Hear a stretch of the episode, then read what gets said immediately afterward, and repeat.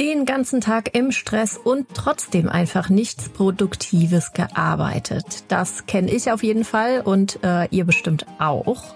Dieses Phänomen hat heute auch einen schicken Namen. Es nennt sich Fake Work. Und da sind wir wieder bei 3,3, dem Praxis-Podcast zu digitaler Transformation und New Work. Herzlich willkommen zu dieser Folge. Christoph Trebes ist Geschäftsführer von Mystery Minds und mit ihm habe ich heute darüber gesprochen, weshalb die Gefahr für Fake Work beim hybriden Arbeiten steigt und was ihr alle dagegen tun könnt. Ich wünsche euch viel Spaß beim Reinhören in diese wichtigen Tipps. Heute ist zu Gast Christoph Drebes und wir sprechen über einen äh, coolen neuen Begriff, der so in der New Work Bubble äh, herumwabert, nämlich über Fake Work. Christoph, was verstehst du unter Fake Work? Hi Annette, schön hier zu sein. Ich freue mich, äh, heute dabei zu sein. Fake Work sind im Endeffekt alle Tätigkeiten, die keinen Mehrwert schaffen im Unternehmen und nicht zur Wertschöpfung beitragen. Also das sind Aktivitäten, die sinnlose Arbeit sind, wo man sich beschäftigt vorkommt und beschäftigt wirkt, aber im Endeffekt keinen Mehrwert stiftet. Ähm, das mhm. können, also so eine Reihe an Beispielen können sein, eine Präsentation für einen Vorstand, wo man ganz lange was vorbereitet, wochenlang und nachher schaut das niemand an. Anderes Beispiel sind Reportings oder Prozesse, die ein Unternehmen schon immer so macht, aber die man, ja, die, die man eigentlich nicht braucht und die auch keiner anschaut, bis hin zu unproduktiven Meetings, wo man mit viel zu vielen Leuten in einem Meeting ist und zu keinen Ergebnissen kommt, keine Entscheidung trifft. Und dann natürlich auch noch eine ganze Reihe irrelevanter E-Mails, die uns täglich zuflattern und uns beschäftigt mhm. halten, aber uns nicht dem Unternehmensziel näher bringen. Mhm. Ja, ist jetzt ein neuer Begriff. Ich frage mich, ist das ähm, ein, auch ein neues Phänomen oder ist das ein Phänomen, was es schon immer gab und wir haben nur einen neuen Begriff dafür gefunden? Mhm. Das ist eine super wichtige Frage. Äh, ich habe auch mal nachgedacht, ähm, wann, wann könnte das angefangen haben und ja. Ähm, habe mir auch gedacht, so früher als die Tagelöhner auf den Feldern von ihren Dienstherren gearbeitet haben, die haben sicher auch so ein bisschen Fake Work gemacht, als die mal auf Pause waren und nicht zugeschaut haben und direkt kontrolliert haben. Also ich glaube, dieses Phänomen, dass man ja sich ausruht, vielleicht Sachen nicht richtig macht oder auch sinnlose Sachen macht, gibt schon ewig. Es ist jetzt natürlich verstärkt in der in der digitalen Welt, weil wir da verschiedene Trends haben, die aktuell auftreten. Und da möchte ich auf drei mhm. Trends kurz eingehen. Das ist zum einen ja. Ähm, da hast du auch viel drüber berichtet in deinem Podcast, dieses, dieses Thema sinnstiftende Arbeit.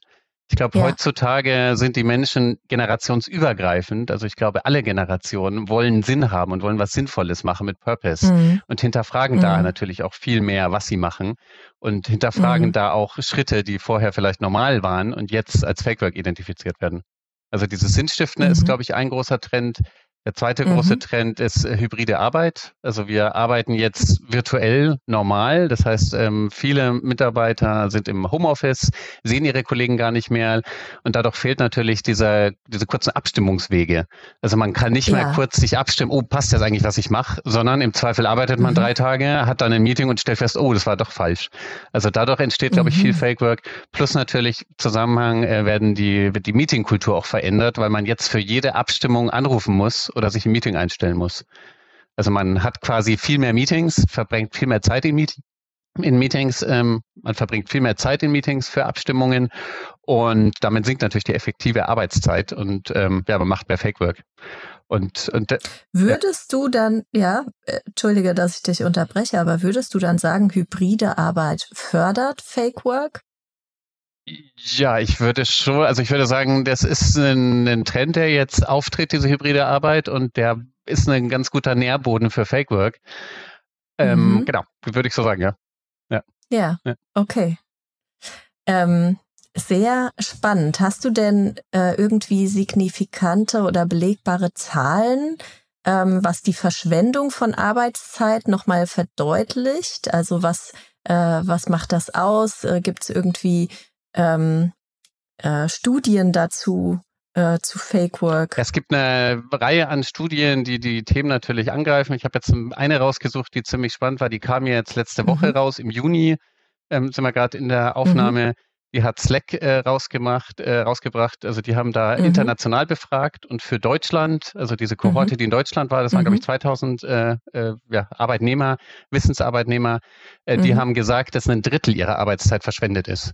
Also dass äh, mehr als 30 Prozent mhm. ihrer Arbeitszeit äh, oder ihrer Aufgabe hat nichts direkt mit dem Unternehmen oder Teamziel zu tun. Also das war eine Einschätzung, okay. die Leute natürlich subjektiv gegeben haben, aber es ist, glaube ich, ein, spiegelt das ganz mhm. gut wider, äh, dass so ein Drittel der Arbeitszeit mhm. verschwendet mhm. ist. Wenn man sich nur Meetings anschaut, mhm. da gibt es ja auch viele Studien, da sind ganz mhm. viele, die sagen, dass so die Hälfte der Meetings ungefähr verschwendete Zeit ist. In dieser Slack-Studie waren es äh, 37 Prozent, die gesagt haben, dass das, Meetings, das Meeting total unnötig war. Also würde ich sagen, dass mhm. was Meetings angeht, wir so zwischen, ja, zwischen 30 und 50 Prozent kann ja jeder der Hörer auch mal für sich überlegen, wie viele Meetings wirklich sinnvoll waren ja. oder äh, verschwendete Zeit waren. Ja. Äh, gefühlt sind es bei mir auch ja. wahrscheinlich so um die 30 bis 50, wo man auch cutten könnte. Okay, okay, das heißt, äh, du kennst dieses Phänomen äh, auch wirklich als äh, persönlich ja als persönliches Thema. Was machst du denn dagegen? Äh, ja, ich mache es in, in, zwei Richtungen. Also ich bin Geschäftsführer von Mystery Minds und steuere da jetzt ein kleines Team. Also mhm. wir sind 20 Mitarbeiter. Äh, da kann man natürlich ansetzen, dass man mhm. an der Firma was macht. Und der zweite Angriffspunkt ist für mich persönlich. Mhm. Äh, ich würde jetzt mal anfangen mit der Firma. Ich glaube, da ist essentiell für Leadership und auch für die, für die Führungskultur in dem Unternehmen, dass man den Sinn aufzeigt. Also, dass man für mich jetzt als Gründer ist mhm. klar, warum wir das machen. Für alle Mitarbeiter nicht so klar. Also das einfach wiederholen, den Sinn vermitteln, warum machen wir das, was wir machen und da auch Mitarbeiter motivieren und abholen, dass sie diesen Sinn äh, ja verstehen. Und dann rein praktisch als, als mhm. Leadership in einem Unternehmen keine Bullshit-Aufgaben vergeben, also wirklich auch hinterfragen, das hört sich ja ganz leicht an.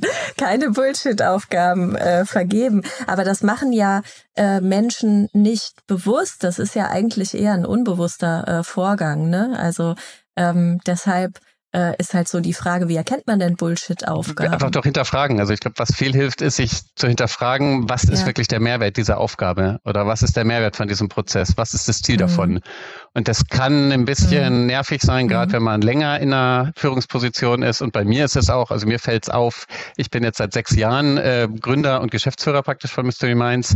Und wenn jetzt neue Kollegen kommen und andere Ideen haben und Sachen mhm. hinterfragen, dann ist man auch so, ja, jetzt kommt der wieder und will was. Aber genau das ist, glaube ich, ein ganz guter Trigger, um zu sagen, ah, vielleicht ist da was dran und wirklich sich nochmal zu hinterfragen, kann man hier Prozesse ja. verbessern, kann man Sachen stoppen, müssen wir das eigentlich machen? Ja. Mhm. Und mhm. dann finde ich die, die Kommunikationskultur spannend. im Unternehmen ist essentiell. Also dass man äh, da auch sagt, Mitarbeitern Vertrauen mhm. gibt, ihnen auch Verantwortung gibt, dass sie Sachen entscheiden können, äh, dass man auch Raum schafft, um über solche Themen zu sprechen wie Fake Work und Sachen auch aktiv hinterfragt. Und ich mhm. glaube, da ist halt einfach eine offene Kommunikation im mhm. Unternehmen essentiell. Mhm. Ähm, ritualisiert ihr sowas? Also äh, was ich damit meine ist, ähm, habt ihr so ähm, feste Meetings, weiß ich nicht, einmal im Quartal, wo ihr auch ganz gezielt sowas auf eine Agenda setzt und sagt, äh, gibt es irgendwelche Aufgaben, ähm, die wir äh, hinterfragt haben, identifiziert haben, ähm, kann, kann man das nicht anders machen? Das ist doch irgendwie viel zu aufwendig und bringt gar nichts. Ziel, zahlt nicht auf, auf äh, das Unternehmensziel ein oder mhm. auf das Abteilungsziel oder was auch immer. So direkt nicht. Was wir machen, ist, mhm. wir haben einen, einen One-Percent Friday, heißt es. Das mhm. heißt, wir treffen mhm. uns in regelmäßigen Abständen an einem Freitag und gehen mhm. einen bestimmten Prozess oder ein bestimmtes Thema durch, zum Beispiel jetzt Rechnungsstellung. Ah und okay. schauen uns den Aha. Rechnungsstellungsprozess an und gucken da einfach mal drauf, wie können wir den ein bisschen besser machen und wo können wir Verschwendung weglassen, wo kann man was schneller machen und gucken dann mhm. mit den. Leuten, die an den Rechnungen arbeiten, aber auch mit anderen, die einen anderen Blickwinkel draufbringen, äh, analysieren wir einfach, was können wir ein bisschen besser machen, um dann eben über Dauer die Prozesse äh, zu optimieren. Und 1% Friday äh, von äh, der 1%-Regel, dass äh, wenn man immer 1% besser ist, äh, dass man dann genau. signifikant genau. besser wird. Ja. Genau. Okay. Da gibt's ja ganz ja. schöne Grafiken, wenn man das jede Woche 1% besser wird, dann hat man Ja, und ein tolles Jahres Buch dazu. Ja. Genau. Also ja, äh, ja genau, habe ich auch äh, gelesen. Ähm, du hast äh, gesprochen über die Strategien im Unternehmen oder das Thema, was können wir dagegen tun, ähm, aber auch über persönliche Strategien. Äh, was ist denn deine persönliche Strategie so für deinen ähm, Arbeitstag, für deinen Ablauf? Genau, meine persönlichen Sachen, wie ich darauf achte, ist, und das war jetzt auch bei den Recherchen nochmal spannend zu dem Thema, weil mhm. man da nochmal noch mehr sensibilisiert wird, einfach alle Aufgaben, die reinkommen, zu hinterfragen, macht das wirklich Sinn? Weil ganz oft mhm. sind wir so, dass wir lieber sagen, ja, mache ich und nehme ich mit und packe ich auf meine eh zu lange To-Do-List. Und mhm. man trägt dann diesen Ballast mit, sondern da lieber von vornherein sagen, nö, macht keinen Sinn, passt nicht dazu und dieses Nein sagen von Anfang an äh, zu fördern. Also das hilft mir persönlich viel. Äh, und dann äh, noch so einfach Tricks auch für äh, fokussiertes Arbeiten. Also ich habe den mhm. Eindruck, wir sind jetzt in so einer digitalen Welt und werden, wenn wir das Handy nicht ausschalten, melden sich 50 Apps am Tag, es ruft jemand an, ja. es kommt hier eine E-Mail ja. rein. Also man ist den ganzen ja. Tag beschäftigt und denkt sich am Abend, oh, was habe ich gemacht? Und da sich auch gezielt Zeit zu nehmen. Also ich mache das öfter jetzt, dass ich auch zwei Stunden einfach mal komplett block, mir eine große mhm. Aufgabe vornehme, die auch wichtig ist und dann Handy mhm. ausmach, Postfach ausmach, Slack ausmach und wirklich nicht gestört werden kann. Also da müsste das Haus schon mhm. abbrennen oder irgendwas, dass bei mir jemand klingelt, dass ich aufhöre. Aber dass ich dann zwei Stunden fokussiert äh, an dem Thema arbeite. Also das hilft enorm viel. Und, ja. und dann sind noch so Strategien. Ich glaube, Lernen wird aktuell immer wichtiger. Also was da alles passiert mhm. mit künstlicher Intelligenz und auch anderen Themen, mhm. wenn man da am Ball bleibt und auch mal links und rechts schaut, was kann ich noch mitnehmen? Äh, wie kann ich mich optimieren? Also da sind ja super Potenziale da, dass man Fake Work auch reduziert und viel effizienter arbeiten kann, mhm. wenn man ChatGPT mhm. zum Beispiel nutzt für ein paar Aufgaben. Mhm. Und äh, das Allerwichtigste, was ich glaube, wo auch jeder, was jeder mitnehmen kann, ist, man ist ja so ein bisschen in seiner Bubble, jetzt auch in den Homeoffices, mhm. dass man da auch gezielt mhm. Austausch sucht und mal mit Kollegen, mit einem Chef oder auch mit einem Sparing-Partner aus einem anderen Unternehmen einfach mal schaut äh, und analysiert, was mache ich gerade, was denkst du darüber und da so ein bisschen geerdet wird und auch einen anderen Blickwinkel kriegt auf mhm. seine Aufgaben. Also das hilft auch viel, mhm. um, um Fake Work zu identifizieren. Mhm. Glaubst du, da ist. Mit dem Purpose auch. Ja, klar. Glaubst du, da ist äh, jemand von außen, von außerhalb des Unternehmens, also ein Coach, äh, der bessere Ansprechpartner, um das zu überprüfen oder eher jemand auch im Unternehmen, äh, mit dem du da so ein bisschen sparren kannst? Kommt ganz auf die Themen an. Also ich mache es oft so, für so Geschäftsführerthemen äh, rede ich einfach mit anderen Geschäftsführern. Also ich habe da mittlerweile ein gutes mhm. Netzwerk von Leuten, ja. die auch Firmen gegründet haben. Ja. Und da ist es natürlich total spannend, ja. weil die haben das gleiche durchgemacht, haben so eine ähnliche Erfahrung, aber einen ganz anderen Blickwinkel. Also da hilft es extrem viel. Mhm. Und bei Themen, die mit dem mhm. Unternehmen, jetzt im Unternehmen drin sind, also irgendwie Marketing, Best Practices oder solche Sachen, das tauschen wir auch im Team dann aus. Und da bin ich auch mhm. als Geschäftsführer offen, Feedback zu kriegen und auch, ja, auch, auch Mitarbeiter anzuhören. Wo drückt der Schuh? Wo mhm. kann ich mhm. dir irgendwie unterstützen? Hast du mhm. irgendwo Probleme? Wie, wie kann man das noch besser machen? Mhm.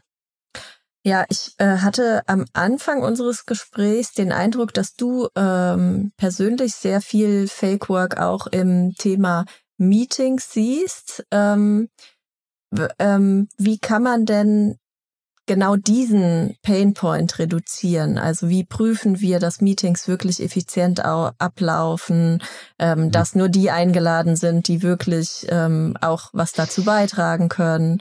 Ähm, wie, wie kann ich da ein bisschen drauf achten? Weil Fakt ist ja, ähm, dadurch, dass wir uns eben nicht mehr jeden Tag sehen, ähm, müssen wir mehr kommunizieren und müssen mehr digital kommunizieren. Ja, also die Frage ist, hm. wie können wir das eine äh, und trotzdem gleichzeitig äh, effizient bleiben? Hm. Ja, ich glaube, die Krux ist, diese Balance zu finden zwischen mhm. diesen zwei Meetings und sich auch über die Ziele klar zu werden. Wenn es mhm. um ein Abstimmungsmeeting geht und um eine Entscheidung zu treffen, da mhm. ist mein Ansatz auch ganz effizient reinzugehen also Agenda vorzubereiten, Ziel vorzubereiten, auch den Teilnehmern zu sagen, wer was vorzubereiten hat, dass man in das mhm. Meeting reinkommt und vorbereitet ist. Mhm. Da nutzen mhm. wir zum Beispiel eine Funktionalität auch in Vorlagen in Outlook, dass automatisch, wenn man den Termin erstellt, schon Agenda, Ziel, Vorbereitung äh, vordefiniert ist und jeder was einfügen muss. Und unsere Mitarbeiter okay. dürfen sogar ein Meeting absagen, wenn es keine Agenda gibt, als Beispiel. Also kein mhm. Meeting, wenn es keine mhm. Agenda gibt. Also das hilft, mhm. diesen Effizienzgedanken so zu, zu pushen. Auf der anderen mhm. Seite, wie du auch sagst, wenn wir, wir sind eine Remote First Company, also wir haben gar kein Büro mhm. mehr. Das heißt, mhm. wir brauchen auch diesen persönlichen Austausch. Und wir haben natürlich mhm. auch Formate, wo wir uns persönlich austauschen. Und da ist dann mhm. nicht das Ziel, effizient in zehn Minuten drei Eisbergerfragen zu besprechen, um sich persönlich besser mhm. kennenzulernen, sondern wir haben dieses Format auch Mystery Coffee intern, dass wir eben einen Kaffee haben, eine halbe Stunde mit einer anderen Person jede Woche. Und diese halbe Stunde ist investierte Zeit mit dem Ziel, ich lerne die andere Person persönlich besser kennen und tausche mich auch okay. aus über private Sachen und baue eben eine Connection auf. Und ich bin davon überzeugt, dass dieser persönliche Draht, wenn der langfristig gefördert wird, dann auch dieses Unternehmen effizienter macht.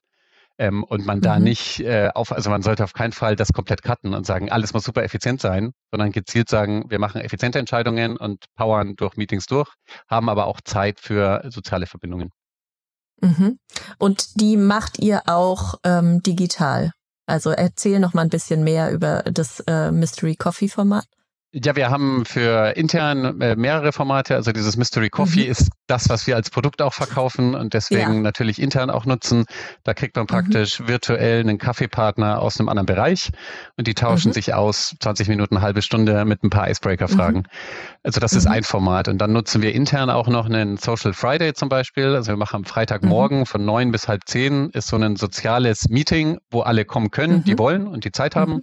Und wir spielen Spiele äh, fragen so ein paar äh, tiefere Fragen auch, also wofür bist du dankbar zum Beispiel oder so, mhm. so tiefere Motivationsfragen äh, mhm. oder spielen ja spielen Spiele oder tauschen uns nur aus, was sind die Pläne fürs Wochenende, gehen Restauranttipps mhm. durch und bauen da eben so mhm. einen, ja, so wie dieser Treff in der Kaffeeküche am, am Freitagmorgen. Mhm. Genau, das ist noch ein Format und dann, äh, genau, und, und äh, da können wir jetzt cutten. Also dieser Social Friday ist auch ein Format, äh, um sich eben gut kennenzulernen. Und ähm, mhm. insgesamt probieren wir da eben Formate auch zu schaffen, um Mitarbeiter auch motiviert zu halten im Homeoffice. Okay, ja, verstehe. Das heißt, ihr unterscheidet äh, wirklich da stark äh, in Formaten, ähm, wo es einmal ähm, die Zielsetzung ist, äh, wirklich effizient Entscheidungen zu treffen ähm, und äh, Socializing, äh, Meetings äh, baut ihr ein, aber genau mit diesem Ziel, äh, einfach informell sich auszutauschen, sich besser kennenzulernen. Genau. Ja. Und das ist auch überraschend. Ähm, also wir sind, haben nach Covid umgestellt auf komplett remote. Also wir haben mhm. kein Büro mehr und mhm. treffen uns in diesen sozialen Formaten eben digital, machen mhm. einmal im Jahr eine Vacation. Das ist nächste mhm. Woche, wo wir eine mhm. Woche dann auch zusammen sind. Okay. Und machen ab und zu Coworking Sessions. Und das ist trotzdem ja. Wahnsinn, was da für eine Unternehmenskultur entsteht. Also in dem Unternehmen entstehen Freundschaften. Die Leute besuchen sich gegenseitig. Also ich war überrascht, wie gut das funktioniert, obwohl wir remote sind, dass sich die Leute ja. dann trotzdem privat gut kennenlernen und da auch Freunde ja. aufbauen, die in einem anderen Land zum Teil sitzen. Also das ja. war, war sehr überraschend für mich auch, das zu sehen, wie sich das entwickelt hat. Cool. Wo, wohin macht ihr äh, Workation oder wo macht ihr Workation, äh, wenn ich fragen darf? Ja, wir machen es jetzt äh, dieses Jahr in Österreich, weil mein mhm. Mitgründer in Wien sitzt und in Österreich mhm. mehrere Kollegen Kinder haben und die nicht so weit weg mhm. können. Das heißt, wir ja. sind da äh, ja in Österreich dieses Jahr. Letztes Jahr waren wir in Italien. Cool. Ja, sehr schön.